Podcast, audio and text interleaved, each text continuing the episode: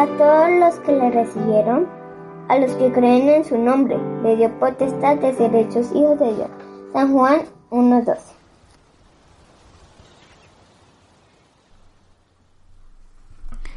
Hola queridos niños, bienvenidos a otro día para meditar.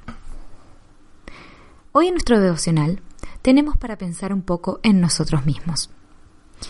Suponemos que a la mayoría de las niñas les gusta que las consideren bonitas y nos imaginamos que la mayoría de los niños también, ¿o no?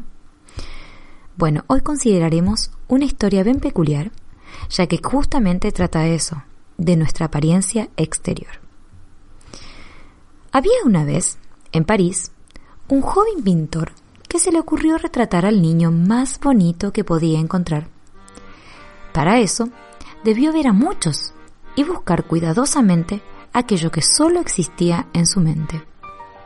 Por fin, escogió a un niño muy bonito, el niño que según él cumplía con ser el más hermoso que había visto. Entonces así, pintó su retrato hasta que estuvo listo para que todos lo pudieran admirar. Muchos años después, el mismo pintor, ya más adulto, pensó que pintaría al hombre más feo que pudiera encontrar. Y mientras buscaba a esa persona, alguien le dijo, ve a la cárcel, ahí vas a ver al hombre más feo de la ciudad. Sin dudarlo, el pintor se dirigió a aquel lugar y descubrió que lo que le habían dicho era real.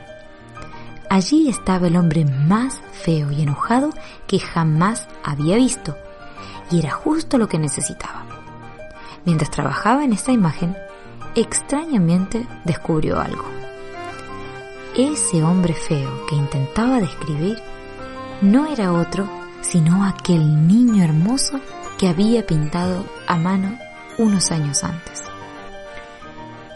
Pero ¿qué le había pasado a ese niño que lo hizo tan diferente pues queridos oyentes, hay una sola palabra para eso, y es pecado. Todo comenzó cuando el niño empezó a crecer. Se volvió egoísta y hacía lo que quería.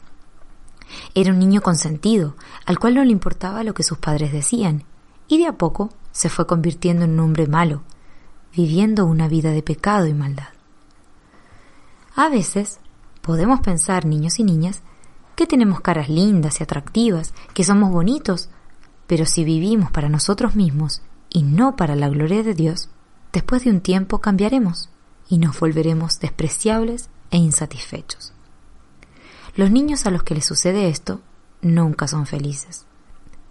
Cada uno de nosotros es especial y Dios nos creó bellos y con capacidades diferentes a cada uno. La verdadera belleza proviene del interior, de un corazón en reposo y satisfecho con el amor de nuestro Señor Jesús, quien se dio a sí mismo por nosotros en la cruz. ¿Es Él tu Salvador? Porque la paga del pecado es muerte, mas la dádiva de Dios es vida eterna en Cristo Jesús, Señor nuestro. Romanos 6:23.